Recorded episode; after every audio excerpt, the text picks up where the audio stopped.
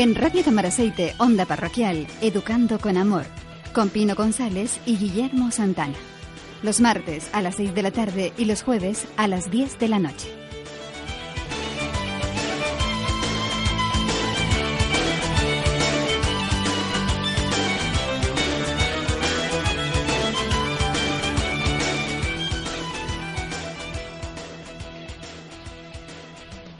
Los factores ambientales y el desarrollo infantil. Buenas tardes, queridos radioyentes. Una vez más es un placer compartir este espacio con vosotros, tratando temas tan interesantes como el que nos trae nuestro invitado de hoy.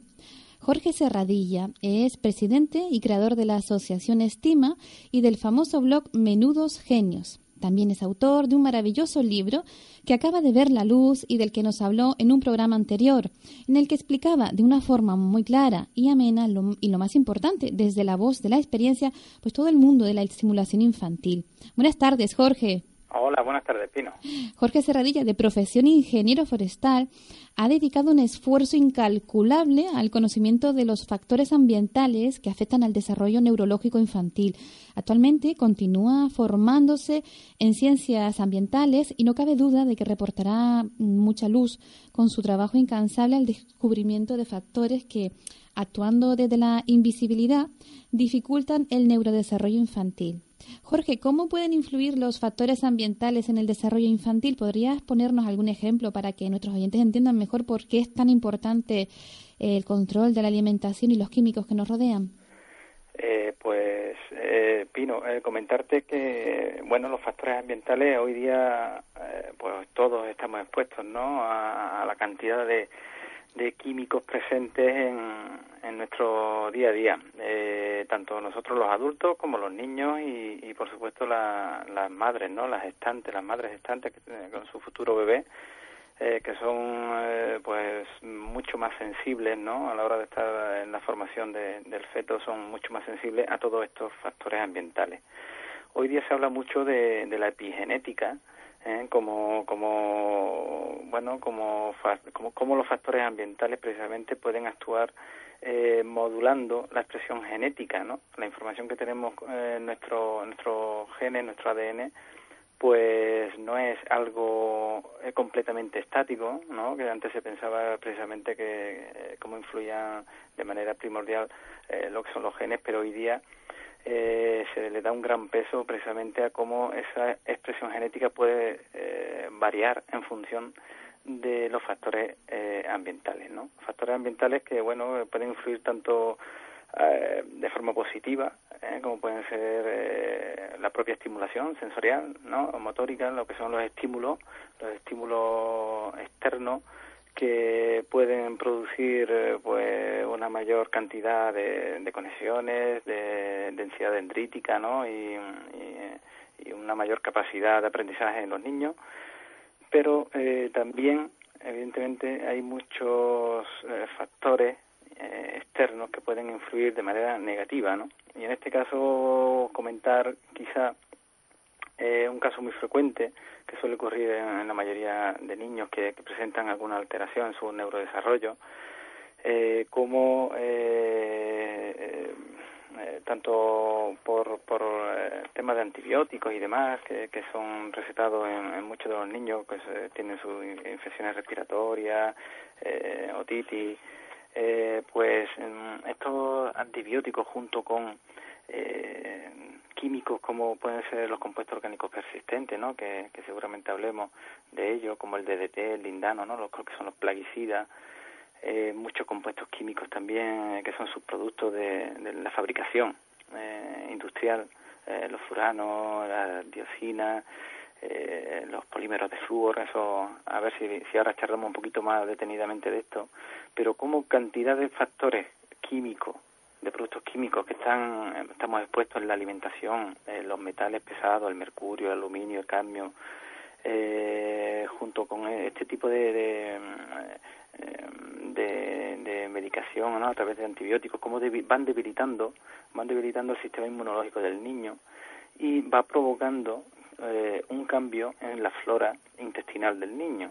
¿eh? Esto es lo que se llama la, disbiosis, ¿eh? una disbiosis intestinal, un cambio de flora eh, benéfica eh, cómo se ha desbalanceado ese equilibrio en la flora intestinal de manera que eh, hay una proliferación de un tipo de, de, flora intestinal que son las levaduras, ¿eh? los hongos, eh, concretamente las cándidas. De las 150 especies más o menos que hay, pues hay una entre una y tres que son las más perjudiciales y cómo esta disbiosis intestinal provoca unos cambios eh, y unos daños neurotóxicos en el niño. Esta, esto es muy, muy frecuente, es algo que nosotros a través de, de analítica eh, pues se comprueba cómo ha habido una disbiosis intestinal. Otro ejemplo muy característico y muy reciente que se está empezando ahora mismo a estudiar precisamente es el tema del biofilm. El biofilm, la capa, esa película intestinal que se está produciendo en muchos niños y es como es consecuencia de eh, un proceso un poco complejo que, que tiene que ver precisamente con la alimentación. La alimentación a través del maíz y la soja son los dos cultivos hoy día, pues bueno, eh, muy importante, muy importante en cuanto a producción eh, a nivel económico. Todo lo que comemos hoy día o, tiene maíz y principalmente el azúcar del maíz, que es la maltodextrina, la maltodextrosa, y, eh, y la soja, eh, tanto la alimentación nuestra, ¿no? humana, como, como la alimentación en, ganado, en ganadería se utiliza muchísimo la soja bueno, pues eh, a nivel de, mm, eh, a nivel de producción se ha utilizado eh, a través de ingeniería genética un, una normalmente se suele utilizar a través de, de, plaguicida una bacteria que es el Bacillus thuringiensis para la eliminación de, de insectos, ¿no? eh, a través de, de, la ingeniería genética se ha hecho que la proteína, precisamente que sintetiza el Bacillus thuringiensis, que esta, esta bacteria sintetiza una proteína que, que daña y mata al insecto, se ha cogido esa proteína, el gen que sintetiza esa proteína y se ha añadido dentro del ADN del maíz y de la soja, de manera que ya no, ya no es necesario eh, pues tratar con, con, con avioneta, ¿no? Eh, con estos plaguicidas, de manera que ya el insecto se come la propia hoja del maíz y de la soja y, y muere, ¿no? A través de un cristal que sintetiza esta, esta proteína. Increíble. Es increíble, sí, es igual que el café descafeinado, ¿no? Si el café descafeinado ya se saca a través de organismos genéticamente modificados, no, no, no, hacen el café descafeinado después de la producción, sino que ya la misma, la misma planta produce el café descafeinado. Bueno, pues el tema este del maíz y de la soja, pues se ha descubierto, y esto es muy reciente, cómo eh, esa bacteria el gen, precisamente el gen que sintetiza eh, esa proteína del Bacillus thuringiensis, al tenerla dentro del ADN del maíz y de la soja, está produciendo esa película en el intestino, una especie de silicona, una película plástica, el biofilm, que está provocando eh, precisamente desnutrición y alimentos que eh, los niños se van alimentando, pero se ve que como muchos niños como consecuencia de, esta, de este biofilm, pues no, su intestino es incapaz de absorber los nutrientes de forma adecuada, y también en niños que presentan eh, problemas precisamente de esta disbiosis intestinal, eh, con una proliferación de cándida, de, levadura, eh, pues tienen el entorno necesario y suficiente ahí para, para que aumente las poblaciones de, de, cándida, de manera que cuando también damos antimicóticos para ir reduciendo esta población de, levadura, pues pues no no la afecta no, no la afecta no, no, es capaz de llegar el antimicótico en el intestino a, la levadura al hongo sino que eh, como consecuencia de esa película plástica el antimicótico lo mismo que entra pues sale. Entonces estos son dos ejemplos que son muy básicos pero es increíble la cantidad de niños con trastornos en su neurodesarrollo infantil nosotros a través de de nuestra asociación, de la asociación Estima, pues nuestros niños eh, esto se chequea y, el tema de la disbiosis es algo que, increíblemente tienen la mayoría de, los niños y adultos. ¿eh? Jorge, y, y en casa, mm, yo sé que hay seguramente habrá muchísimas medidas, pero ¿qué, ¿qué medidas destacarías tú que podamos tomar en casa para reducir la exposición a los químicos?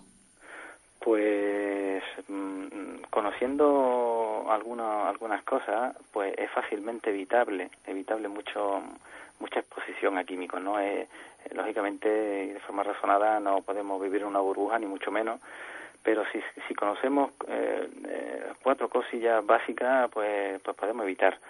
Eh, principalmente el tema de, digamos, los tres grandes bloques de, de, factores químicos eh, o ambientales que pueden estar afectándonos, pues por un lado podría estar los compuestos orgánicos persistentes, en los famosos COP, donde ahí están eh, los plaguicidas, el DDT, el lindano, son compuestos mm, que se han utilizado durante muchísimo tiempo, los años 40, los años 50, y ya están prohibidos muchos de esos plaguicidas desde el año 86 por una eh, directiva europea. Y aún a día de hoy están presentes precisamente en, estudios que se están haciendo eh, desde el año 2006, 2007, pues se ha visto como, como en, muchas placentas de, de, mujeres tras el parto pues se ha detectado en un 99%, 99,3% la presencia del DDT, por ejemplo, y del, eh, del lindano en un 72% también. Son eh, plaguicidas que se han dejado de utilizar y que aún están presentes en, la alimentación. Eh, son persistentes, son lipofílicos, se van acumulando en tejido graso eh, y nuestro cerebro, el 60% de, eh, de nuestro cerebro es grasa, así que, que se van acumulando también arriba en nuestro sistema nervioso y son bioacumulables, lo que significa que, se van acumulando mm, también, aparte de organismos de, de, de, animales pequeños, animales grandes y nosotros que estamos arriba en la pirámide alimentaria, pero también de madre a hija a través del pecho. Y esto es muy importante porque estos compuestos son, como ya he dicho, son lipofílicos, son eh, grasos, ¿no? Se acumulan en tejido graso, la leche materna por la función que tiene en cuanto al desarrollo del sistema nervioso rico en omega 3, en ácido graso. Eh, estos compuestos químicos van, eh, van de madre a hija a través de la leche materna en una concentración bastante alta. Entonces, bueno, importante, mm, la leche materna, por supuesto, sí, pero importante que la madre consuma productos eh, ecológicos, productos que estén garantizados que no tienen ese tipo de compuestos químicos que serían los compuestos orgánicos persistentes. El tema de metales pesados, muy presente también, bueno, en, tanto en pescados de, de grandes, ¿no? De gran tamaño, ya de, eh, hubo una directriz de la Unión Europea y aquí en España también, a través de la Agencia Española de Seguridad Alimentaria y Nutrición, recomendando el no consumo de, una serie de, especies de pescados grandes, ¿no? Eh, a, mujeres embarazadas, mujeres eh, con posibilidad de estar fértil, estamos hablando de mujeres de entre 15 y 50 años, así que es bastante eh, un tramo bastante grande y niños menores de 3 años. Eh, no, no, recomiendan el consumo de pescado precisamente por el, por el alto contenido en metales pesados, principalmente mercurio.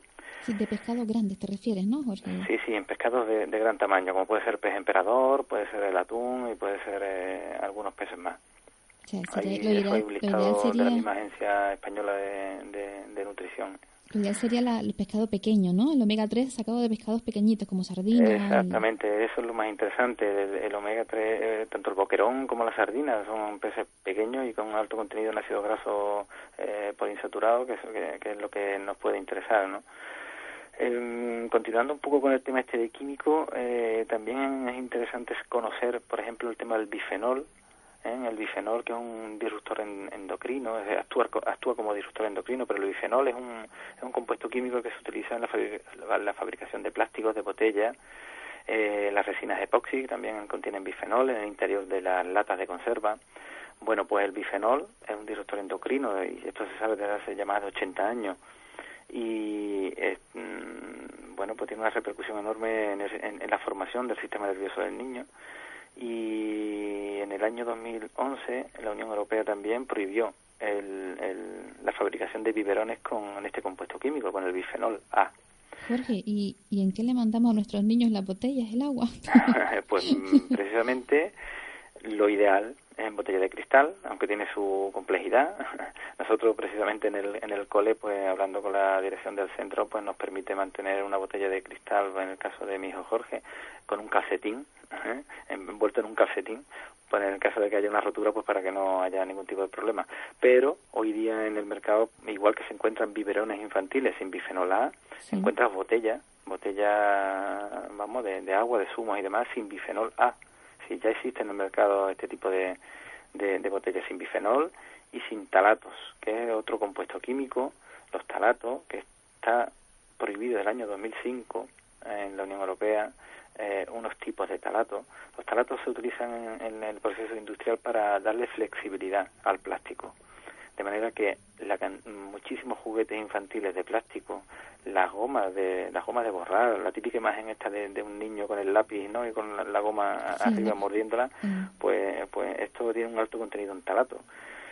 Eh, eh, ¿Qué más cositas por ahí del tema de, de los parabenes también? Sí, los parabenes es otro compuesto químico que, está presente, un antimicrobiano, antibacteriano y antimicótico que está presente en, los gel, en los geles, en el champú, en, el, en las cremas, eh, en muchos compuestos de cosmética, ¿no? Bueno, por los parabenes también eh, está dando muchísimos problemas como disruptor endocrino y precisamente ya hay muchísimos productos que, que se presentan ya sin talatos y sin parabenes. Sí, hay varios ya en el supermercado. Exactamente, empiezan a ser conocidos. Y esto eh, tiene su razón de ser, claro, tiene su razón de ser porque cada vez está, están, se están eh, publicando y se están eh, haciendo mayor número de estudios donde se está comprobando que esto realmente tiene una incidencia enorme sobre, principalmente siempre hablamos de lo mismo, de, lo mismo en, el tema de población infantil, porque son mucho más susceptibles, son más sensibles su sistema nervioso y madre embarazada. Jorge, hablando de un poco de los alimentos ecológicos, eh, ¿crees que aumentará su consumo y se reducirán los precios en el futuro? Porque supongo que la alimentación ecológica pues mm, tiene unas grandes ventajas, ¿no? Con respecto a la convencional o industrial, digamos.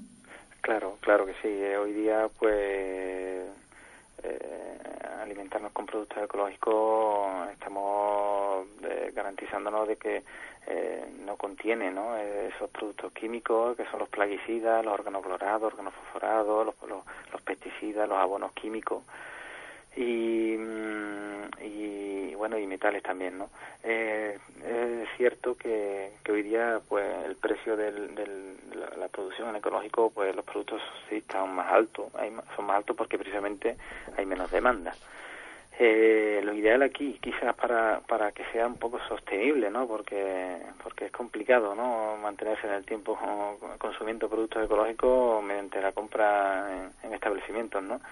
Lo ideal aquí, eh, asociarse. Eh, una buena solución a esto es, es asociarse, un grupo de familia, un grupo de, de gente con este tipo de intereses, personas con este tipo de intereses, y directamente tratar con el proveedor, directamente tratar con el agricultor de la zona ¿eh? conocer los agricultores de la zona, ganaderos de la zona, que, en todo sitio hay, hay muchísima agricultura ecológica y ganadería ecológica a nivel nacional, pero muchísima. Lo que hay que contactar, conocer y, a ellos también le interesa, evidentemente, directamente el, el, consumidor con el, con el ganadero, con el agricultor, ¿no? Eso es lo ideal. Nosotros precisamente a través de nuestra asociación estamos así constituidos y estamos así, funcionamos de esta manera desde hace ya algún tiempo. Jorge, ¿y es lo mismo decir que algo es de origen biológico que decir que es ecológico? Sí, sí. Eh, un producto de origen biológico, ecológico y orgánico es lo mismo. Eh. En Estados Unidos se habla más de orgánico y aquí a nivel, eh, nosotros en Europa se habla tanto de ecológico como biológico. Hay, hay muchas veces en las que, sobre todo los, los mayores, ¿no? Nos dicen, Mm, eso de que es ecológico es lo que dice, pero realmente, o sea, nos podemos fiar de lo que nos dicen cuando si te dicen que es ecológico, ¿realmente es fiable? ¿Esa, esa etiqueta pueden haber trampas ahí? Te voy a comentar dos cosillas eh, eh, respecto a esto, ¿no? Y aquí hablo un poco como, como presidente de la asociación, ¿no? Yo muchas veces cuando trato eh, pues este tipo de, temas, ¿no? Con, con, ganaderos, con, con, productores, ¿no? Con proveedores de, de ecológicos, yo siempre digo lo mismo, eh, yo personalmente prefiero, eh, si eh, priorizo la garantía que me esté dando el agricultor o el ganadero de que, de que su producto no tiene químico, prefiero que me dé la garantía a que esté certificado en ecológico.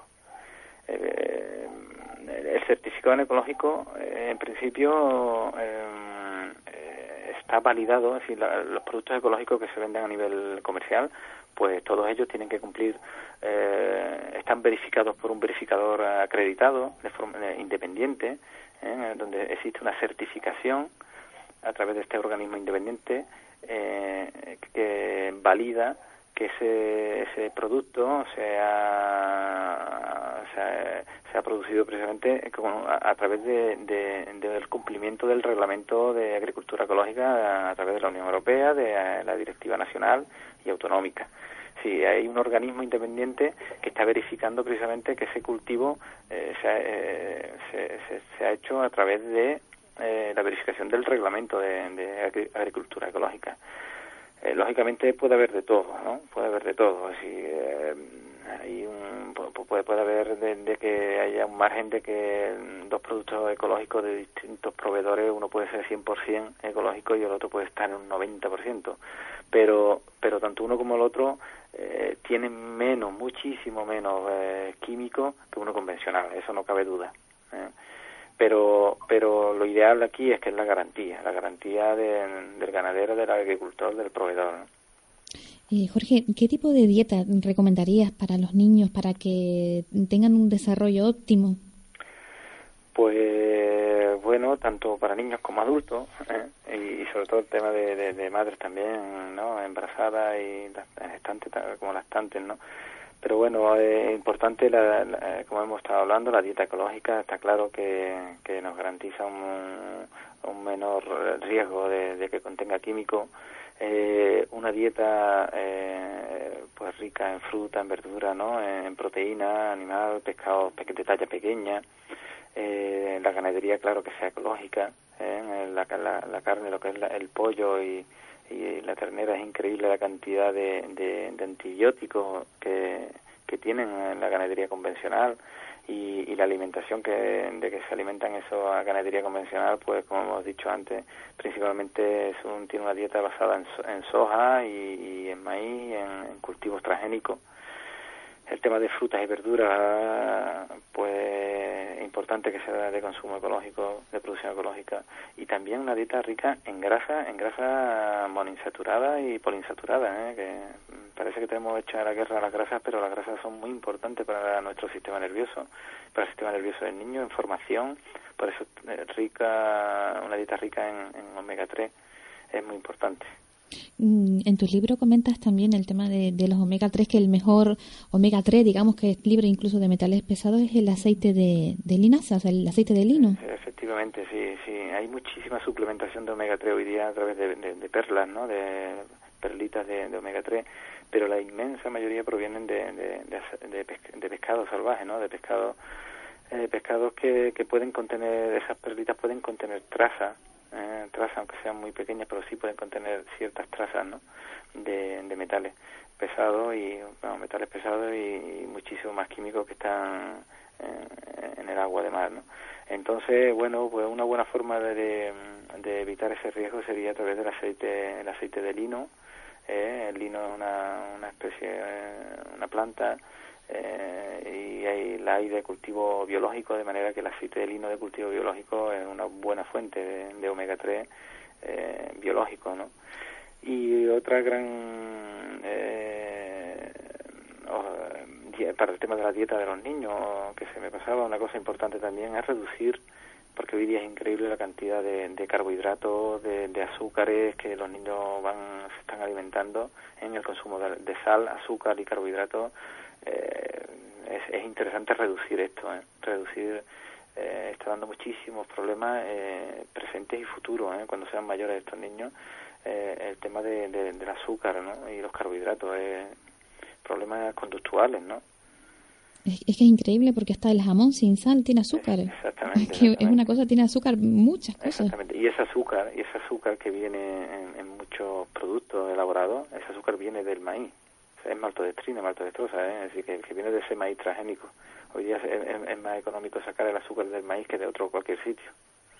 Entonces, claro, debemos, de evitar, ¿eh? porque eh, este, este, este alto contenido en azúcar que desde, que te levantas hasta que te acuestas estamos consumiendo azúcar ¿eh? sin darte sin darte cuenta vamos la cantidad de productos elaborados contienen ese azúcar y mm, eh, precisamente la levadura que hemos hablado antes la cándida se alimenta de, azúcares no de carbohidratos y, y, estamos alimentando una flora intestinal que no es la adecuada estamos desbalanceando esa flora intestinal y, y, con repercusiones pues muy importantes no y el intestino lo que es toda toda la flora intestinal es algo súper importante para nosotros, ¿no? Se habla de que el intestino nuestro es el segundo cerebro.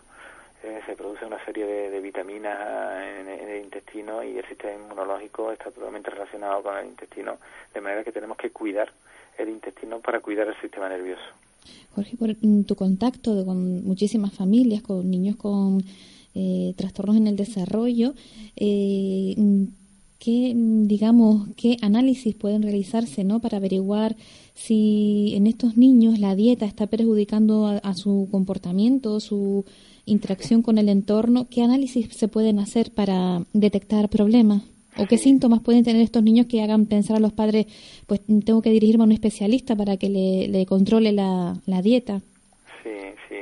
Eh, bueno, los, eh, se pueden ver algunos síntomas, ¿eh? no, significa que, todos los niños presenten una, Sí, es posible que no tengan ninguno, ¿verdad? Cuadro, claro, puede, que no presenten ningún síntoma y tengan problemas intestinales.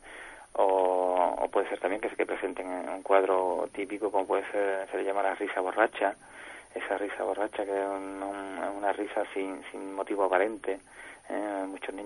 Eh, presentan y es una proliferación de cándida precisamente, se, secreta una, un azúcar, la arabinosa, y eh, fermenta en etanol y precisamente provoca esa, esa borrachera, ¿no? Em, eh, problemas conductuales pues hipercinéticos ¿no? o de hiperactividad es muy frecuente también un alto consumo en azúcar en, colorantes y, demás ¿no? Eh, el tema de analíticas que he comentado es, muy importante, la verdad que sí, y hoy día tenemos la suerte de que hay laboratorios que, que precisamente están especializados, muy especializados en este tipo eh, de, verificar si hay algún tipo de disbiosis intestinal. El, entre ellos, pues, por ejemplo, se puede hacer un estudio fecal, un estudio fecal completo donde aparece la flora benéfica, la flora patógena, puede aparecer el tema de parásitos también, y es, muy interesante ver eh, cómo se encuentra esa flora intestinal. Eh, otra, otra prueba interesante es los ácidos orgánicos, ¿eh? los ácidos orgánicos en orina, los metabolitos orgánicos en orina, eh, donde, bueno, además de muchísimos parámetros súper interesantes que, que, podemos chequear cómo se encuentra nuestro niño, pues precisamente em, a veces en, en, ese estudio fecal primero que hemos comentado, si, si em, la cándida, en este caso la levadura, eh, no es arrastrada a través de, las heces, ¿no? Si la, cándida se, puede presentar en, cuatro formas distintas, vive de formas cuatro distintas y una de ellas a, nivel micelar, ¿eh? como unos, una raicilla, la raicilla de ese hongo. Y si eso no es, no, es arrastrado por las heces, puede que no aparezca en el estudio fecal de que el niño tiene problemas de cándida. ¿eh? Y, bueno, esto ya se, se vio de que, de que esto eh, podía pasar y ya es frecuente que pase, de manera que se investigó sobre poder analizar un metabolito que eh, precisamente excreta la cándida y en este caso se dio con la arabinosa, que es un, azúcar que, que eh, excreta la misma cándida, ese compuesto químico, de manera que los niños que presentan una, una, superpoblación de cándida, la arabinosa aparece altísima, altísima, y esto es muy frecuente en muchos niños.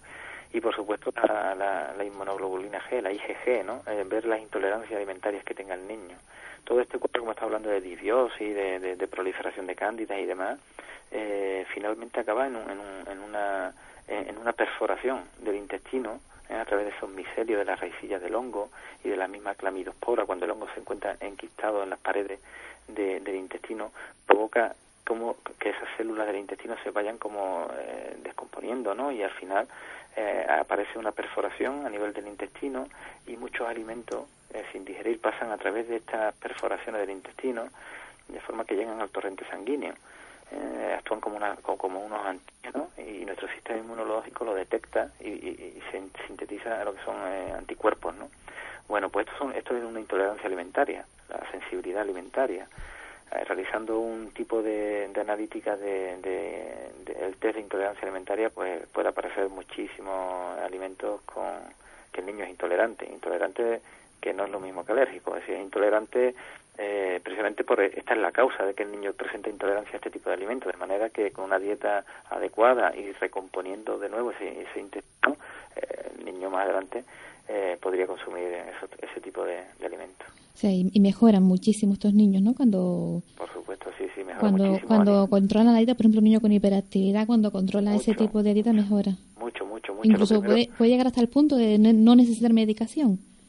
Pues bueno, cada niño eh, es distinto, ¿no? Y cada niño hay, hay que, que analizarlo de forma individual, pero eh, eh, lo primero que, que mejora es, cuando se mejora el intestino, lo primero que mejora es el tema de, de, el estreñimiento, las constipaciones que tiene, eh, a nivel energético, a nivel de atención, a nivel de conductual, la energía del niño, sí, hay, hay, hay cambios hay cambios muy evidentes, hay cambios, nosotros precisamente con Jorge sí notamos, vamos, y y lo sé también por, por muchos padres ¿no? que están llevando este tipo de, eh, de intervención en el niño porque realmente mm, eh, el tema de la dieta, el tema de la alimentación, los tratamientos biológicos y, y todo esto es una eh, es una, una pata ¿no? que sustenta lo que es la intervención en, holística o integrada en el niño, ¿no? está claro que si mejoramos el estado fisiológico del niño, eh,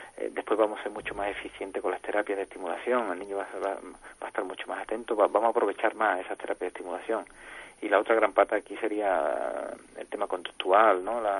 los tratamientos de modificación de conducta y, demás.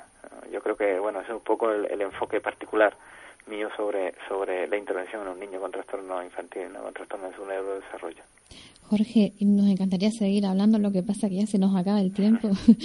y pues nada, te agradecemos tu valiosa aportación al programa. Espero que sigas investigando y sacando a la luz la información tan maravillosa que has ido adquiriendo y que compartes día a día, ayudando a tantos padres. Y enhorabuena de nuevo por tu libro Buscando Respuestas, que tiene cada día más seguidores, sobre todo aquí en, en la isla, cada día hay más gente pidiendo tu libro. Y bueno, esperamos verte pronto. Un abrazo, Jorge. muchas gracias. Muchas gracias,